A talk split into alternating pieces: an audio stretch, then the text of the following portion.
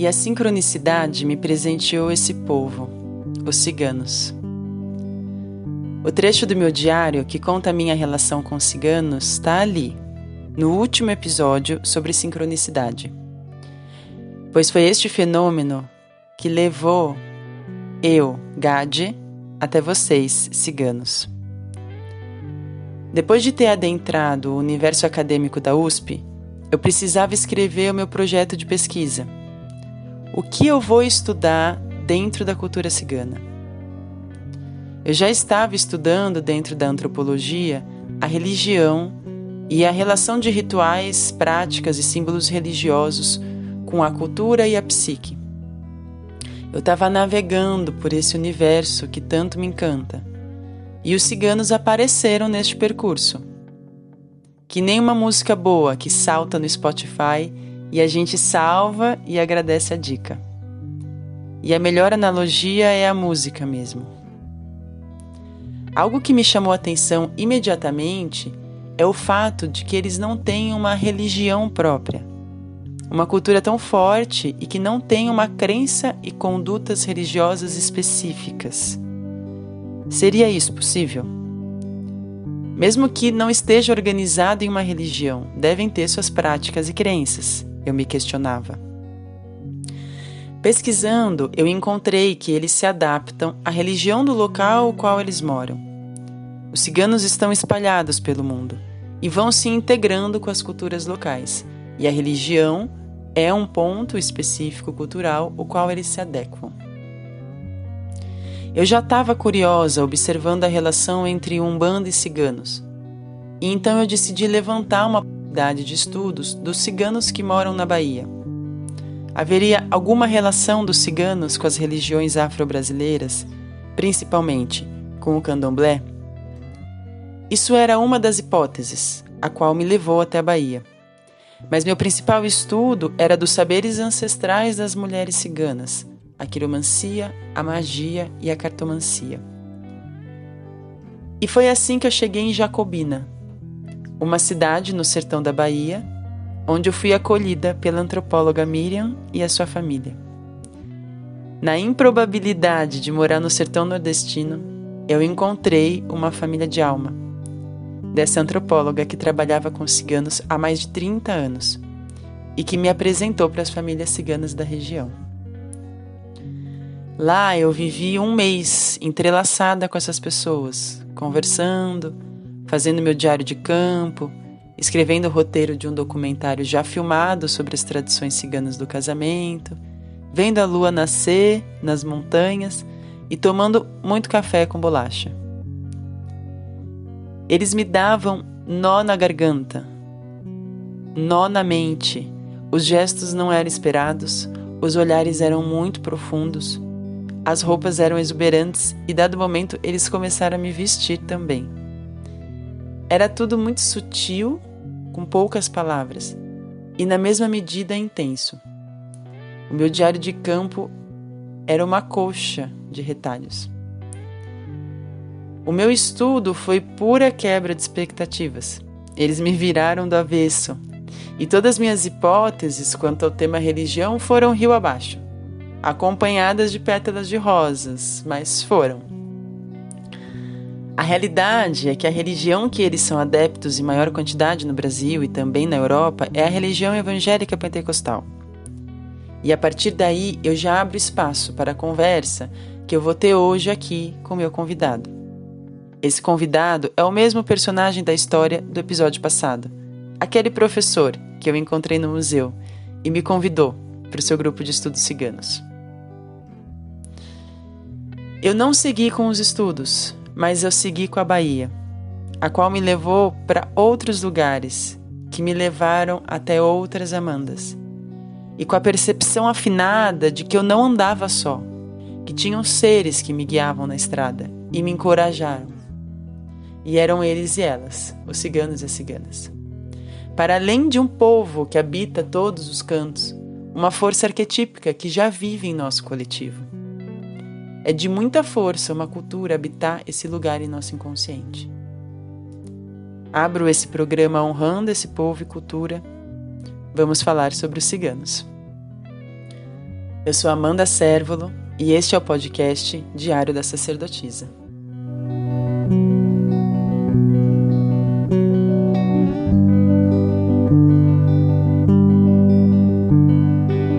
O tema de hoje, então, é ciganos. E o meu convidado é o Marcos, para falar sobre esse assunto tão amplo e vasto. Marcos Toyansky é doutor em Geografia Humana pela Universidade de São Paulo. Realizou estágio de pesquisa pós-doutoral no Departamento de Antropologia da Universidade de Sevilha. Membro do Conselho Diretor da Gypsy Lore Society. Consultor de documentários, e do Memorial do Holocausto sobre Ciganos, coordenador do Grupo de Estudos Ciganos no Laboratório de Estudos sobre Etnicidade, Racismo e Discriminação da USP. Marcos, muito bem-vindo. Obrigado, Amanda. Obrigado pelo convite. É um prazer conversar com você sobre, sobre esse tema. Não, eu estou super feliz também da gente se rever só um podcast mesmo para fazer essa coisa na minha vida. Passaram sete anos e eu nem acredito. Então, eu estou super grata também de ter conseguido ir atrás de você e de você ter topado participar hoje aqui do programa. Sete anos. Sete anos. E o grupo está de pé, né? Isso que eu fiquei feliz sim. Sim, continua ativo, sim. Muito bom, muito bom. Bom, eu vou contextualizar um pouco os ouvintes. No episódio passado, sobre sincronicidade, eu abri contando a minha história com os ciganos, quando eu comecei a estudá-los. E lá eu falo de um encontro sincrônico meu com o Marco. Marcos, desculpa, porque agora tem alguns Marcos, Marcos sem S na minha vida e eu estou tirando o S dos Marcos. Bom, eu já sabia do estudo do Marcos no tema e comecei a trabalhar numa exposição, onde um belo dia eu estava lendo um livro sobre ciganos e ele se aproximou para conversar. E ele era tal pessoa da USP que eu sabia que estudava o tema. Bom, para quem não escutou essa história, ela é a história da abertura do Sincronicidade. E, enfim, com um tempo ele me convidou a fazer parte do seu grupo de estudos, que é esse que eu acabei de citar, que é o Estudo Ciganos do Laboratório de Estudos sobre Etnicidade, Racismo e Discriminação na USP.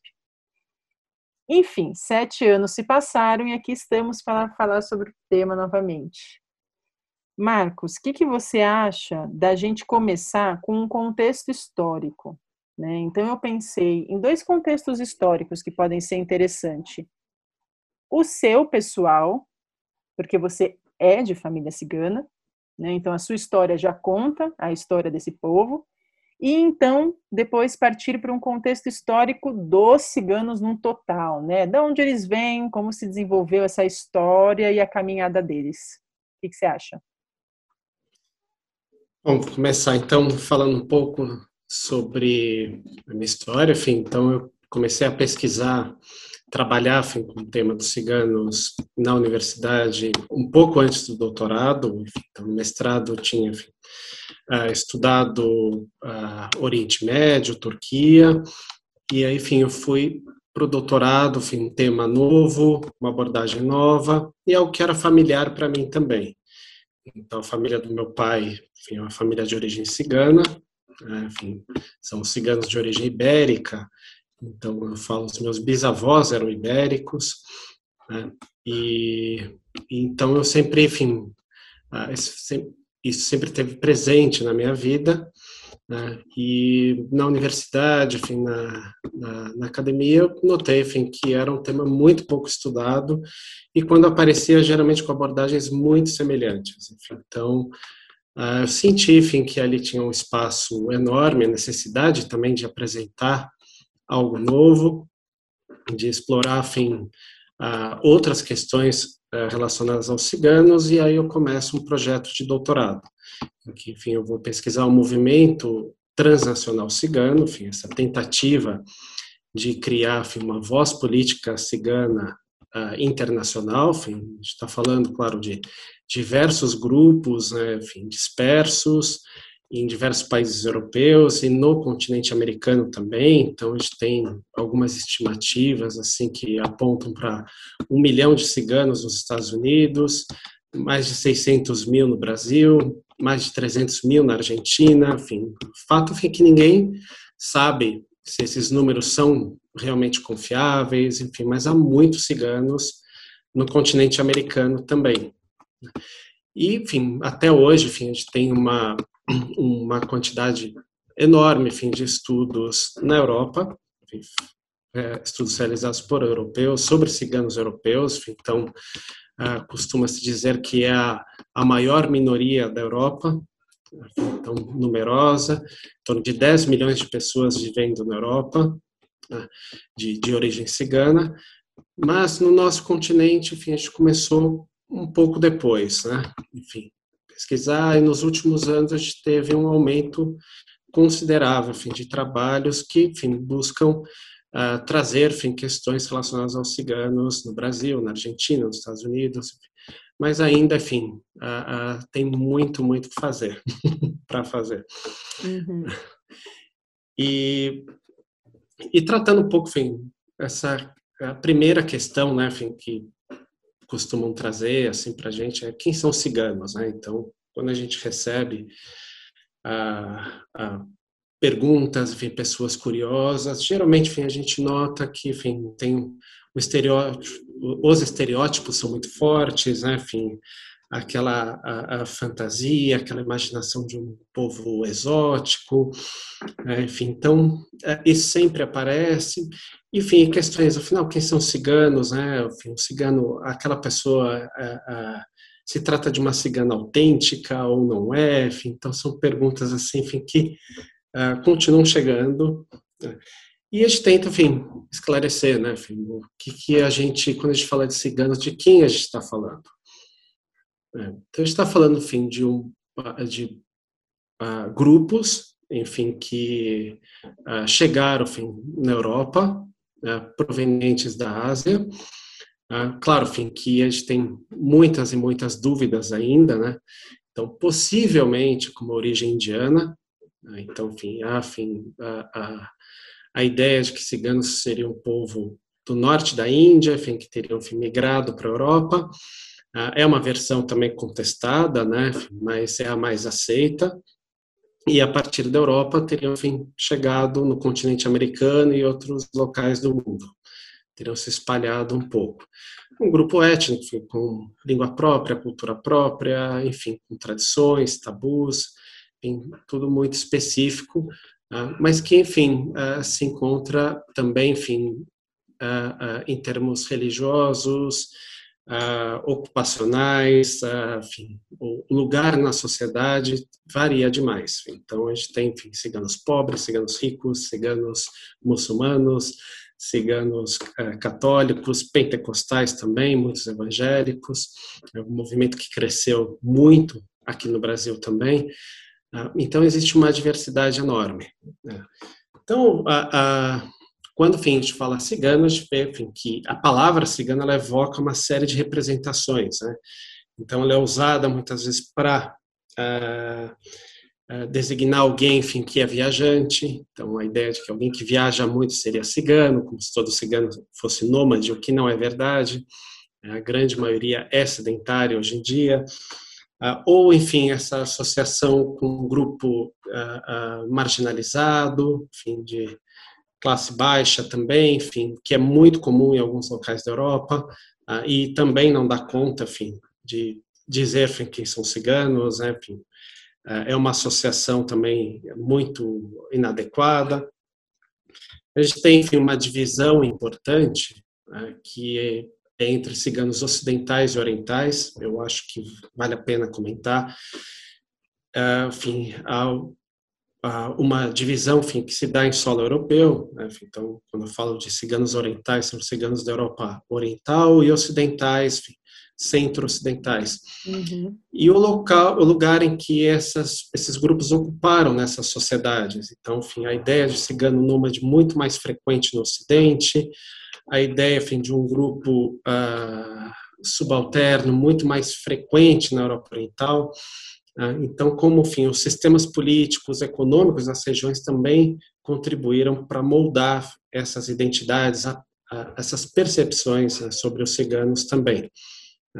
Então, a gente tem, hoje, enfim, se costuma colocar sempre inicialmente que há uma série de grupos, como Calom, Rom, Sinti, enfim, uh, Romani Chelf, que são ciganos do Reino Unido, Calon, enfim, da Península Ibérica, uh, Rom, da Europa Centro-Oriental, Sinti, enfim, da Europa Central, uh, e que os grupos que vieram para o Brasil, enfim, seriam principalmente Rom e Calon, e seus subgrupos.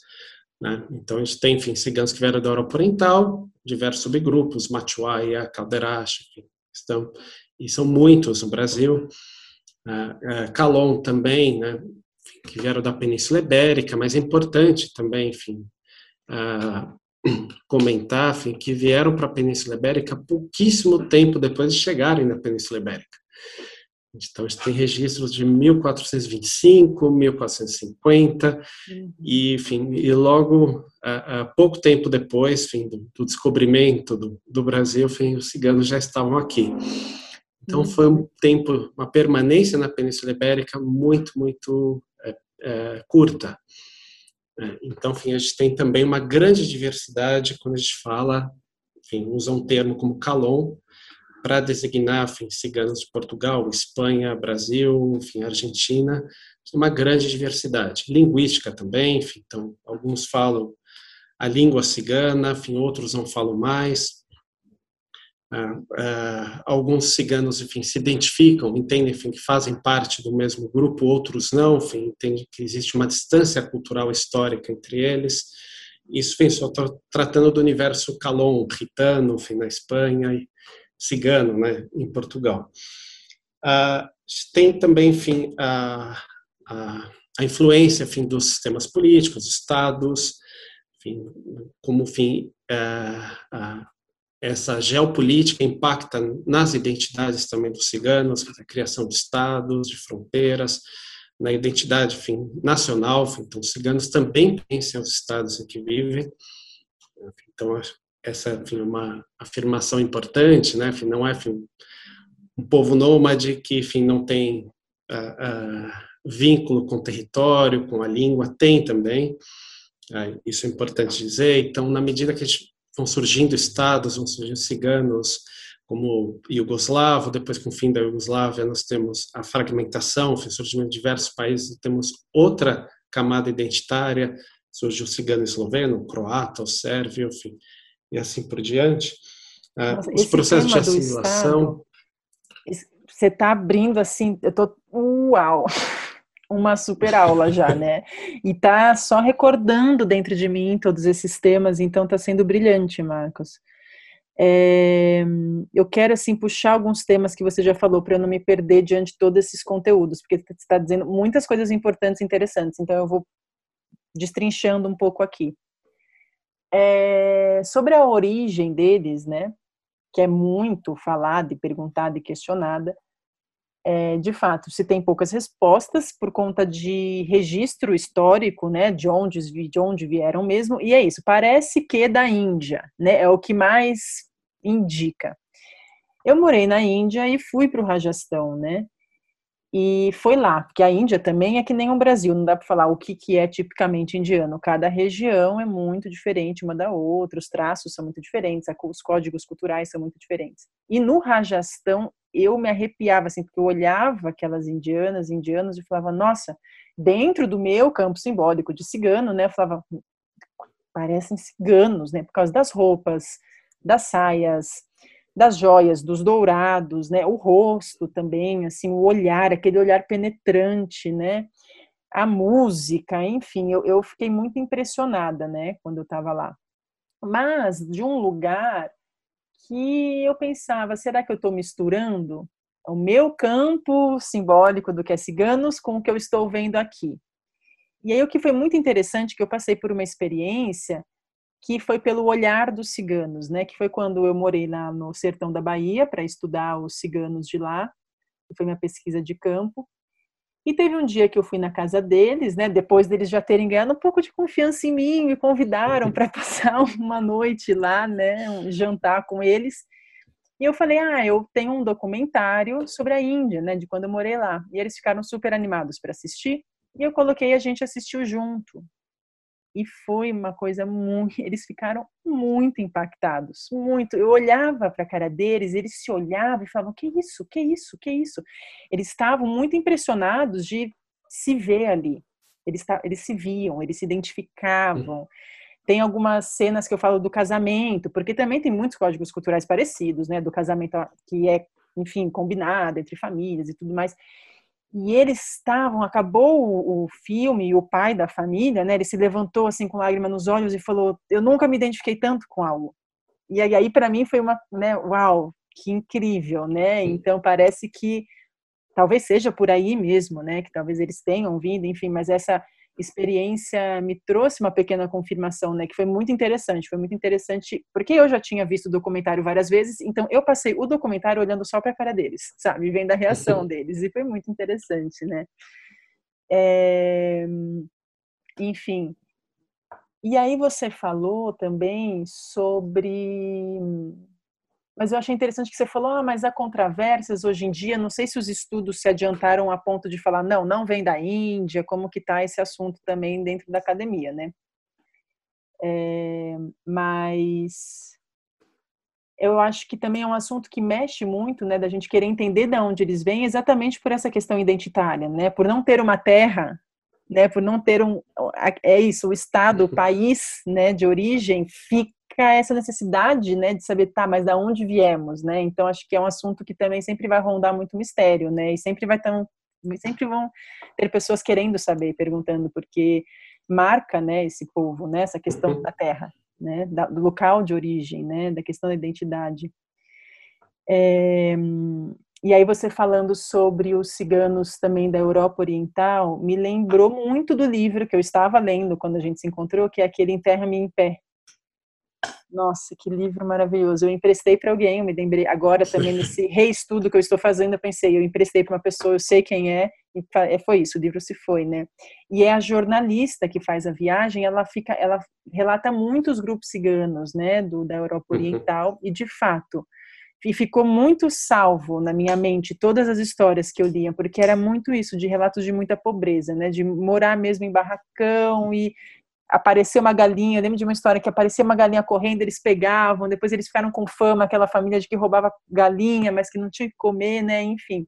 E nesse livro, ela fala da história, ela traz muito essas questões dos preconceitos, né, gerados, desses estereótipos muito fortes, e um deles, que ela trata no livro, é sobre os ciganos roubarem criancinhas, né, e aí ela explica, ela traz um contexto histórico de que, dado momento, não lembro o ano, né, com a chegada deles na Europa, as famílias nobres acontecia de algum dos filhos bastardos, né, aquele filho que não era desejado, é as famílias darem. E aí darem para os ciganos, que eram po ciganos. povos que estavam ali na periferia, e acolhiam essas crianças.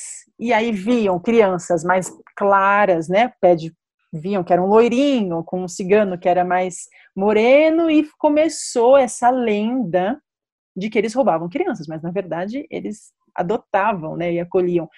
Então é muito interessante esse livro que eu indico para quem está ouvindo, porque ele traz muitas histórias e vai também resgatando a origem, né, de preconceitos já muito estigmatizados como esse, né, e explicando o motivo, né? É... E você também falou sobre a língua cigana, né? E aí me pergunto, tem uma língua? Porque são vários, né? Você começou a falar, são vários novos, vários grupos de ciganos de vários lugares. Existe uma língua cigana? Então, acho começar pela identidade, né? enfim, essas diversas abordagens sobre a identidade. Tem a primeira, enfim, que os ciganos são um grupo que vive em diáspora, é, enfim, e a, ideia da, da origem indiana é a mais aceita.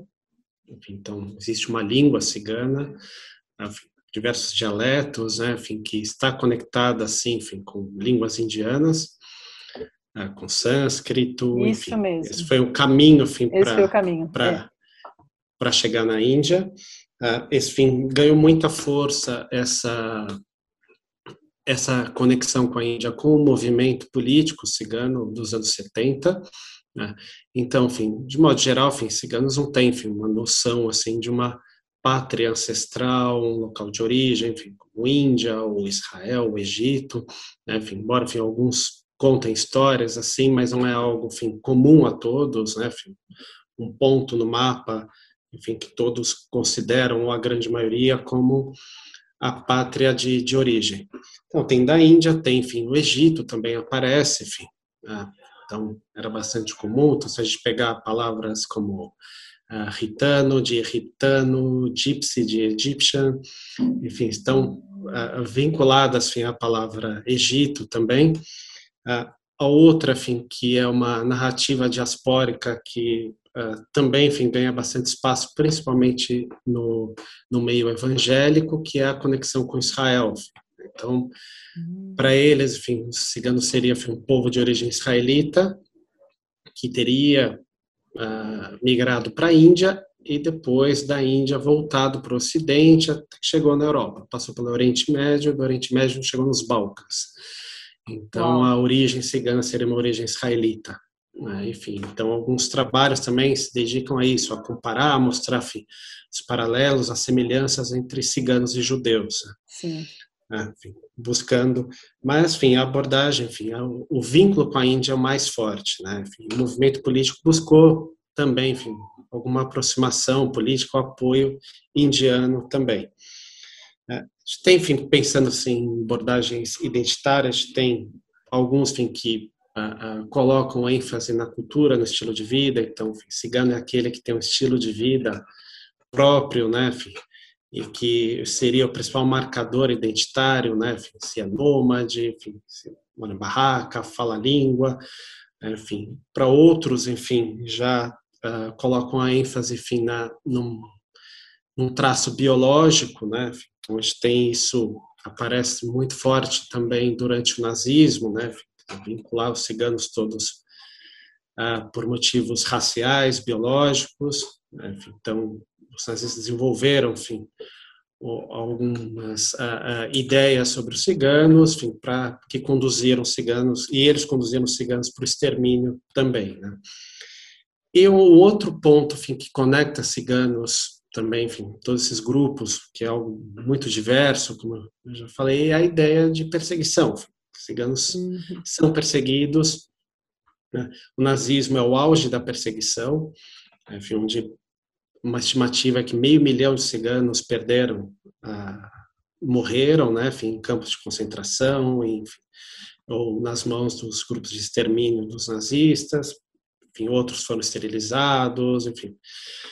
Mas é uma estimativa de meio milhão, outros já falam 800 mil, né, enfim, é um número enorme, né, de pessoas, mas a ideia de que os ciganos seriam perseguidos, claro que não em todos os lugares ao mesmo tempo, com a mesma intensidade, mas que isso marcaria a experiência cigana em todos os lugares. A perseguição, enfim, da Península Ibérica, na França, o que a gente vê até hoje. Enfim, e Marco, seria esse talvez o motivo da peregrinação né, e do nomadismo, a perseguição? Também, também. Então, uh, a, a perseguição, enfim, as condições, a, a, impossibilidade de ficar no lugar ou as expulsões também, elas contribuem muito, né, participam muito dessa, dessa circulação. Né. Mas essa ideia de perseguição, enfim, que o cigano seria um povo perseguido e o nazismo enfim, foi o auge disso. Né? Quando os nazistas diziam que os ciganos eram um povo criminoso, geneticamente criminoso, que isso seria transmitido de pai para filho, ou, enfim, quando vinculavam ciganos em teorias conspiratórias que, enfim, que estariam ao serviço dos judeus, enfim, uh, e que, enfim, teriam que ser exterminados. Esse era, enfim, o pensamento nazista uh, que levou ao episódio mais trágico né, dos ciganos e que, enfim, até hoje impacta na vida dos ciganos na Europa. Então, muito foi construído antes do nazismo e foi destruído e não foi reconstruído depois. Então, comunidades foram arrasadas, enfim, vínculos foram destruídos, ah, e a gente tem uma outra realidade. E a ideia da perseguição é algo que conecta os grupos hoje ainda, né? Então, a luta contra o racismo, a discriminação, isso é bastante forte ainda. Uhum. É... Teve escravidão também com os ciganos? Teve escravidão. Né? O episódio mais conhecido e duradouro foi a escravidão no que hoje é a Romênia, né? a atual Romênia uhum. nos principados que uh, formam a atual Romênia. Então, é aproximadamente 500 anos de escravidão. Né? Então, uhum. isso marca muito, enfim, a posição social, enfim, a identidade, a história dos ciganos romenos também, forma muito intensa, né? Então, escravidão, depois nazismo, enfim, essa condição, enfim, de povo perseguido, subordinado, enfim, na base da, da pirâmide social, uhum. né, e que migra rapidamente, enfim, romenos em todos os lugares. Né? Sim. E Marcos, é... é interessante mesmo quando a gente fala dos judeus, né? Porque tem, tem essa questão comum do qual é o lugar de origem, apesar de que isso é um tema super forte, né, para os judeus, eles sabem, eles falam qual é o lugar de origem, né, tem, essas, tem esse tema, né, mas é isso, perseguidos, é, peregrinos perseguidos, espalhados, né, mas dos ciganos não se fala isso, isso que me chama atenção, né, não se fala da perseguição, não, não se fala do holocausto, não se fala desse tremendo preconceito, né, é... é Uh, ainda tem bastante desconhecimento sobre história cigana, uhum. um, até inspirados assim pelo movimento sionista nos anos uh, 20, 30 do século passado, alguns ciganos também formularam enfim, algumas ideias para construir um Estado cigano. Como que está atualmente então, essa ideia? Chegou o seu Essa ideia... Não, não. É que, enfim, criar um Estado é muito caro né? precisa de muito apoio político, enfim.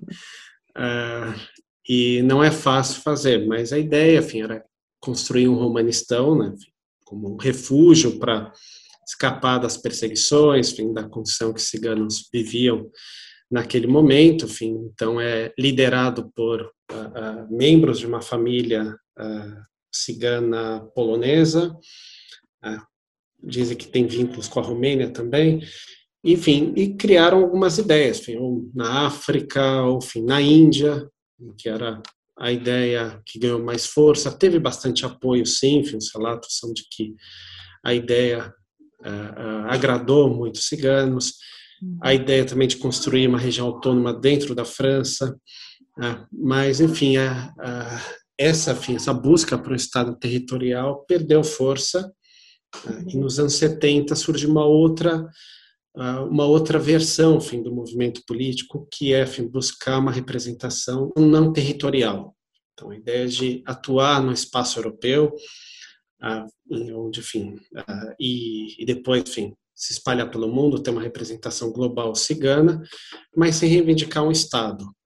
Então, é claro enfim, que uh, ainda hoje a gente tem enfim, algumas uh, propostas, algumas ideias enfim, que tentam localizar onde seria um possível Estado territorial cigano, entendo, levando em conta os privilégios que o Estado ainda tem no sistema internacional, enfim, que uma representação não estatal não teria.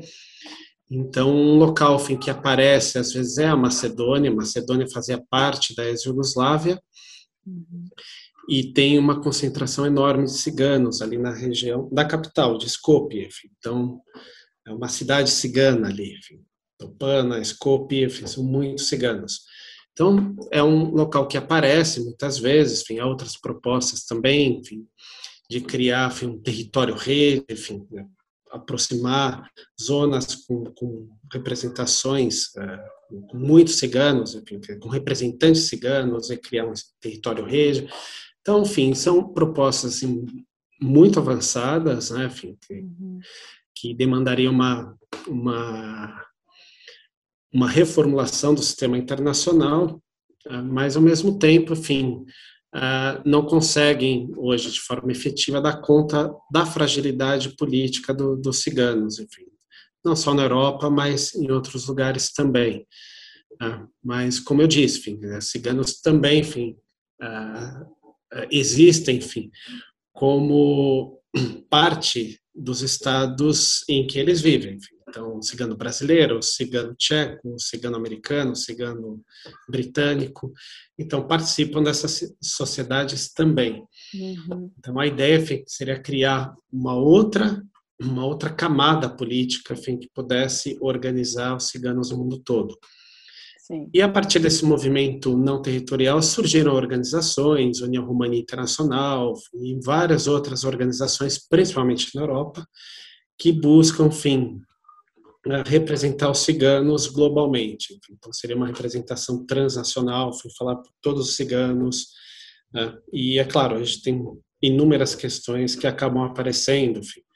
Então a gente pode imaginar, enfim, que uh, grupos enfim, que vivem há tanto tempo separados, enfim, que têm diferenças culturais significativas, uhum. e não apenas linguísticas, né, enfim, mas uhum. a gente está uhum. falando de um grupo que tem uma lei oral, uma tradição oral, uhum. então a gente tem, enfim, uma certa, algum, alguns ruídos acabam acontecendo internamente, enfim, entre um grupo e outro, enfim, o que é, enfim, esperado já, isso a gente vai ver em outros, né, enfim, falando, mas a gente falou enfim, de judeus também, enfim, então a, o Estado de Israel ele é isso, né, enfim, um local onde vários grupos muito diferentes, enfim, que vem, enfim, tanto de países árabes quanto, enfim, da Europa centro ou do, do norte da Europa se encontram e ali, enfim, vão ter que debater, enfim, e discutir diversas questões, enfim, relacionadas à identidade, estrutura política, enfim, visões de mundo às vezes muito diferentes. Né? Então, enfim, a ideia de um Estado cigano, uma organização global, também, enfim, vai passar por tudo isso. Uhum. Né? Então, um grupo que hoje a gente é. estima em 15 milhões no mundo, enfim, uhum. por tantos países, tem uma diversidade enorme, né? Não, de uma complexidade, e eu escutando agora, eu penso, foi isso que me fascinou na época. Assim, me dá uma coisa difícil para eu estudar no mestrado, né? Porque é, é, é, de uma complexidade cultural, né? Exatamente por serem muitos grupos, é, pelos códigos culturais não se encontrarem muitas vezes, né? A língua é um código, mas tem uma, mas na verdade tem vários dialetos. É, a religião para mim sempre foi um ponto de estudo, então eu pensava qual é a religião? Não tem, eles se adaptam à religião local. Então parece que quanto mais a gente vai entrando nesse universo, parece que vai se esquivando. Eu sentia que é como se eles estivessem se esquivando. Quanto mais eu tentava entrar, e não conversando com eles, em livros mesmo, pesquisando. Parecia que escapava e que eu não achava as respostas, né? Tanto, como você disse no início, há poucos estudos acadêmicos. Nossa, nada, foi isso. Sete anos atrás eu te encontrei, encontrei Florência Ferrari também na USP que estudava, né? uhum. né? Então são poucas pessoas, porque exatamente há essa dificuldade também por sermos gadgets, né? Que é essa questão de quem é cigano e de quem não é cigano. Você não é cigano, não vai ter uma abertura, né, para você chegar e fazer um estudo de campo, né? Eu consegui fazer o estudo de campo porque tinha uma antropóloga que há 40 anos já estava em contato com eles, então ela abriu a porta para mim, né? E aí eu via o tamanho, né, da complexidade mesmo de, de entrar na história e de conversar, mas me conta da sua cultura, né? Tem um era era tema fechado, eu me lembro. E aproveitando então até para trazer o campo que eu estudava para a gente conversar, que era o da religião e da magia, que é algo que muitas pessoas se interessam mais pela magia, né? Muitas pessoas uhum. associam os ciganos à magia, a magia das plantas, a cartomancia, a quiromancia, né? Isso está no imaginário e está também num contexto cultural, né? Se a gente vai se aprofundando uhum. e pescando algumas histórias lá e aqui, né? Eles não falam, mas você pesca. E aí eu estava focada nesse estudo, né? E eu resgatei aqui o meu pré-projeto de mestrado E olha só a introdução. Esse projeto de pesquisa tem como propósito o estudo da cultura cigana sob a prisma da religião e da magia, levando em conta as relações e impactos entre os códigos culturais ciganos e os códigos simbólicos das religiões e magias praticadas por eles. E eu fiz um recorte da Umbanda, né? Porque aqui no Brasil a gente tem essa peculiaridade, né, é, da religião da Umbanda ter a falange cigana, as entidades ciganas, né, então tá dentro de uma religião, mas é como entidades e aí eu comecei a me questionar, mas os ciganos frequentam, como é que é? E aí abriu o campo da curiosidade em mim. Eu já estudava religião, mas da religião dos ciganos, né? Principalmente quando eu uhum. descobri que eles não têm uma religião, eles simplesmente se adaptam à religião local. E aí foi quando eu pensei, bom, se eles estão dentro da Umbanda, que é uma religião afro-brasileira, será então que exi, eles, existem ciganos que, que frequentam essas religiões, o candomblé, a umbanda, né, as religiões que são, poderíamos dizer, entre aspas, mais brasileiras, né, que aqui se, realmente nasceram e se adaptaram à nossa cultura, né. É, e foi a partir daí que eu fui morar lá no sertão da Bahia, né. Eu pensei, bom, se eu quero ver se eles, então, é, estão né, nesse âmbito, se culturalmente, religiosamente, eles têm um envolvimento com o candomblé, eu vou para a Bahia, que é o berço. E lá fui eu, com o meu pré-projeto. Vamos lá ver isso daí. E aí eu tive uma surpresa que não foi tanta surpresa, né? Porque no nosso grupo de estudos isso já era muito retratado, você trazia muita questão do, das igrejas pentecostais, né? sobre a questão uhum. da evangelização, quanto isso já era algo que não era só no Brasil, na Espanha também, em outros países também. E sim, o que eu encontrei no meu no meu no meu estudo de campo eram ciganos que frequentavam a igreja pentecostal. Uhum. É, nem toquei num assunto de candomblé, nem, nem cheguei nesse ponto. Então eu, eu, voltei um pouco atrás da minha pesquisa e falei, não, vamos ver sobre, então sobre a cultura deles. Eu não vou falar sobre esta nossa cultura que eu estava pensando que poderia ter aqui um encontro. Quem sabe tem algum encontro em alguma região do Brasil, mas onde eu fui não, né? Então, vamos ver essa questão cultural das mulheres com as cartas, com a quiromancia, essa ideia da magia, né, que tá, que vive também muito grande no nosso imaginário. E Marcos, elas mudavam de assunto. Mudavam de assunto, eu lembro. Só que nas minhas vivências, de às vezes ficar ali parada, fazendo nada, lendo um livro, né? Fingindo que eu não estava prestando atenção, e aí eu pescava algumas conversas entre as mulheres sobre esses assuntos, mas quando eu perguntava, elas negavam. Não negavam, elas mudavam de assunto. Como que quê? Mão? Ah, carta, quê? Assim, bem descarado mesmo, mudando de assunto, né? E aí eu fiquei na curiosidade, né, de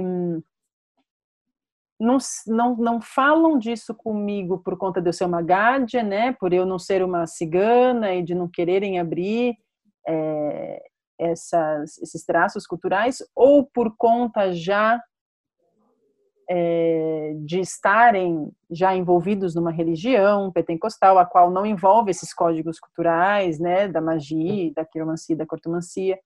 Eu não sei se você chega a estudar isso, ou conversar sobre esses assuntos também nos grupos é, com os ciganos, mas eu acharia interessante a gente bater um papo sobre isso também.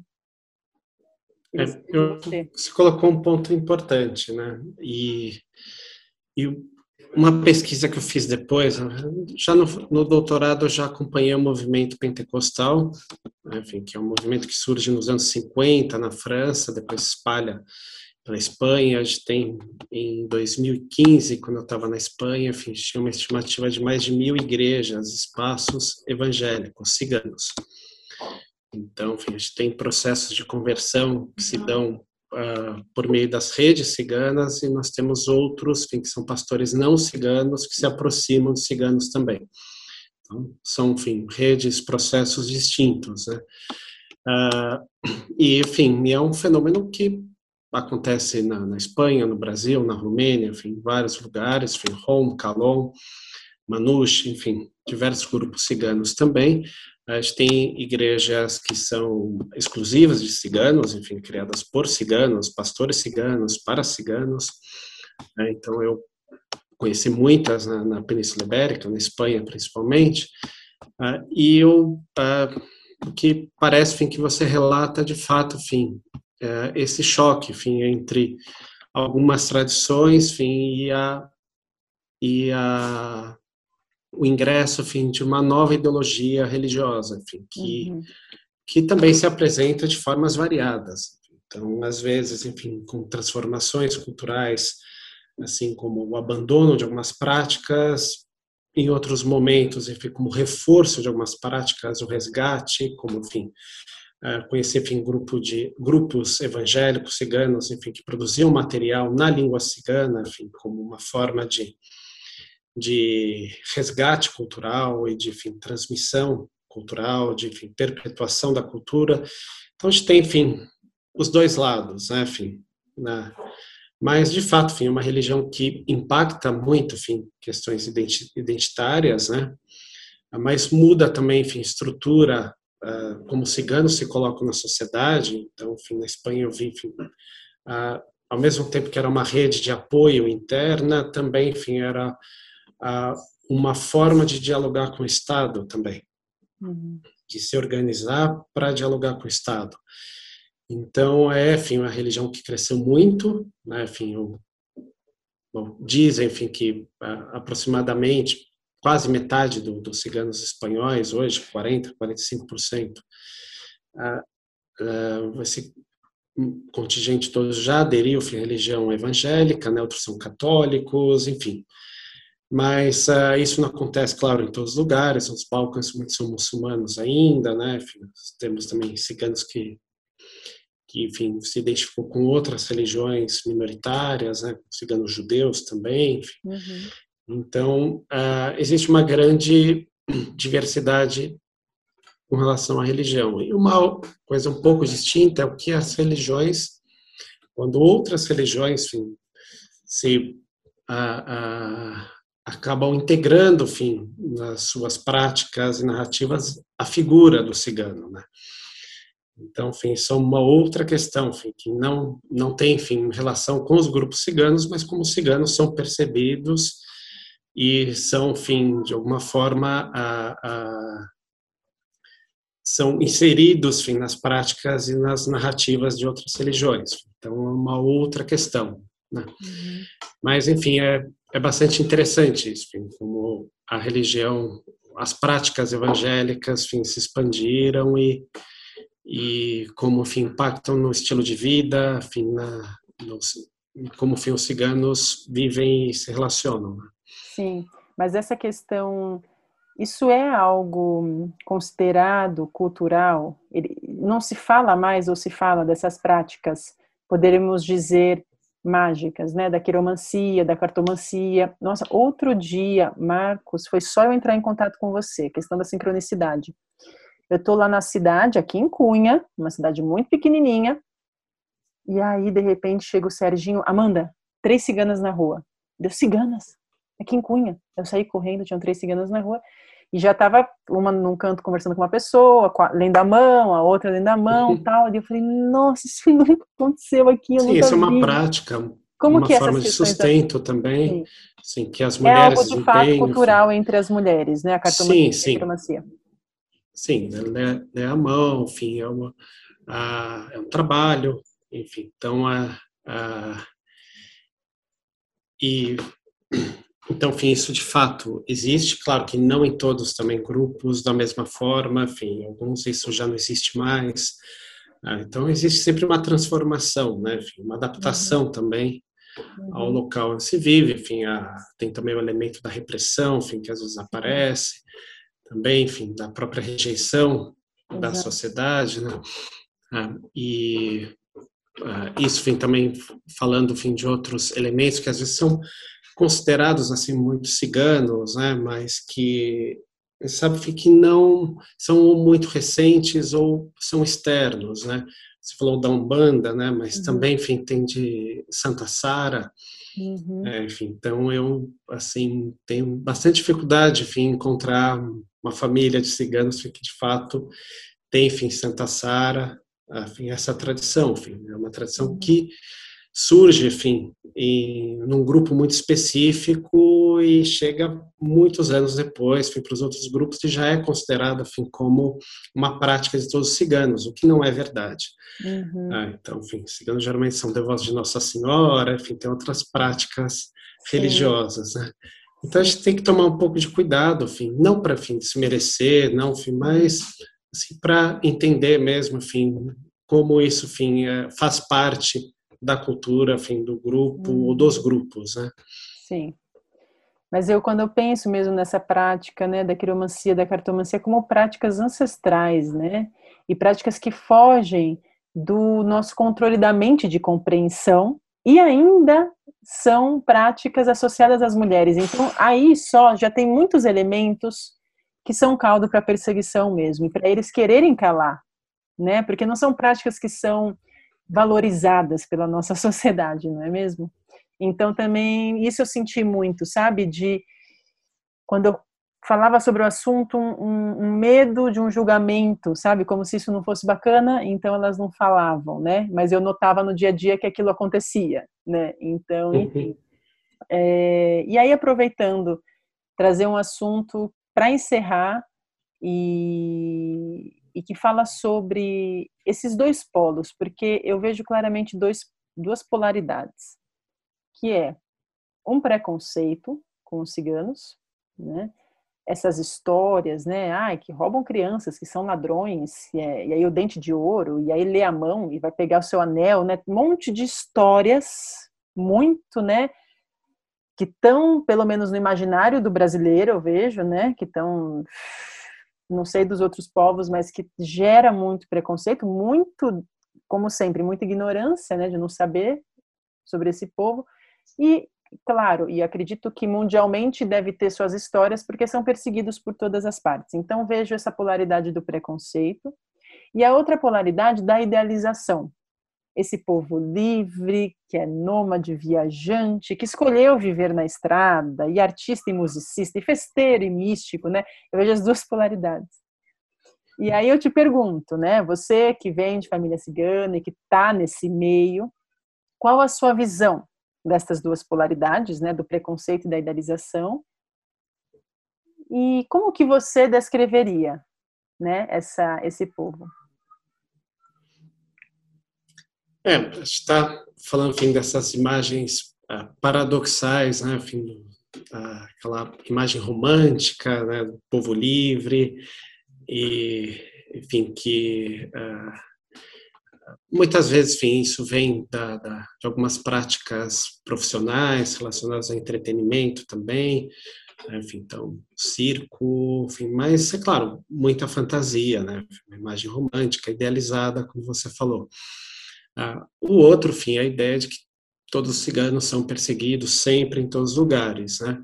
Então, é claro, a gente sabe, enfim, que o ciganismo, assim, ele, enfim, é um vírus mutante, né? Ele vai, ah, o discurso vai se adaptando, ele é presente, sim. É um povo extremamente perseguido, mas que não é perseguido em todos os lugares, enfim, com a mesma intensidade o tempo todo, enfim, como a gente já já falou hoje. Ah, então, enfim, temos ciganos, enfim, em diversas posições sociais. Né? Então, eu acho enfim, que a gente tem que buscar formas mais criativas, assim, e mais enfim, conectadas com a experiência real enfim, dos do ciganos, né? na tentativa, claro, enfim, de, de contar um pouco enfim, sobre o, o que é, enfim, não é não é romântico, também a perseguição existe, sim, é intensa, com, enfim, mas depende para quem também, do momento que, que, se vive, né? Existe uma imagem, muitas vezes, enfim, que quando se fala em cigano, enfim, para o não cigano, enfim, que vem sempre, enfim, ou essa imagem romântica ou uma imagem também negativa, né, enfim, que uh, vincula, enfim, cigano com aquele outro estereótipo, né, enfim, de alguém que não seria confiável, enfim, que viveria, enfim, de uma forma marginal. Então, combater estereótipos é importante.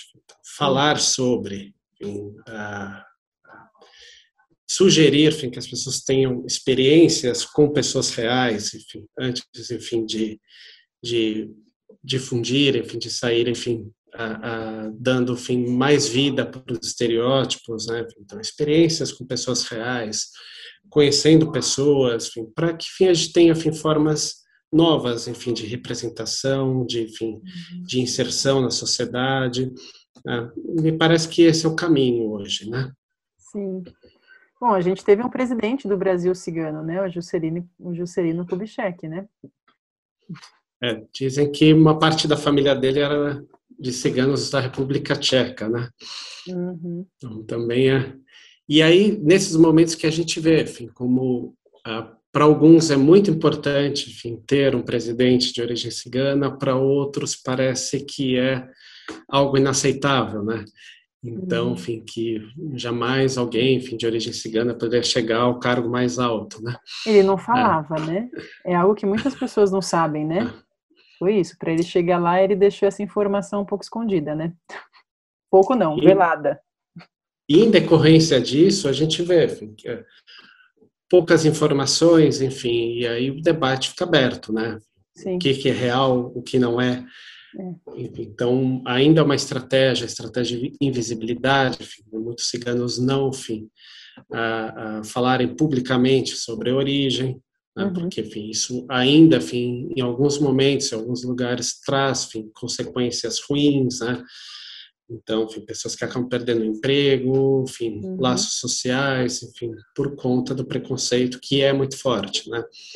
Ah, como um pesquisador holandês, enfim, uh, uh, comenta, né, enfim, uh, o van Bar, né, enfim, que é a última forma, enfim, de racismo aceita hoje na Europa, né?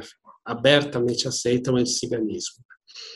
Uhum. Então, enfim, é um momento importante hoje para, enfim, não aceitar mais.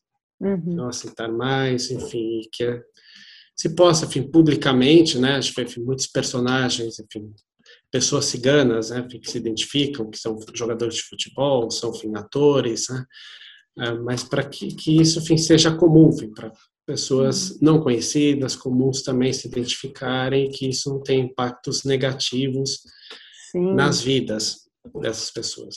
E isso tira esse mistério, porque se tem um mistério que a gente começa a idealizar, a achar uma coisa ruim ou boa, né? Porque daí abre para o campo da imaginação, né? E do preconceito uhum. também, o não saber, né?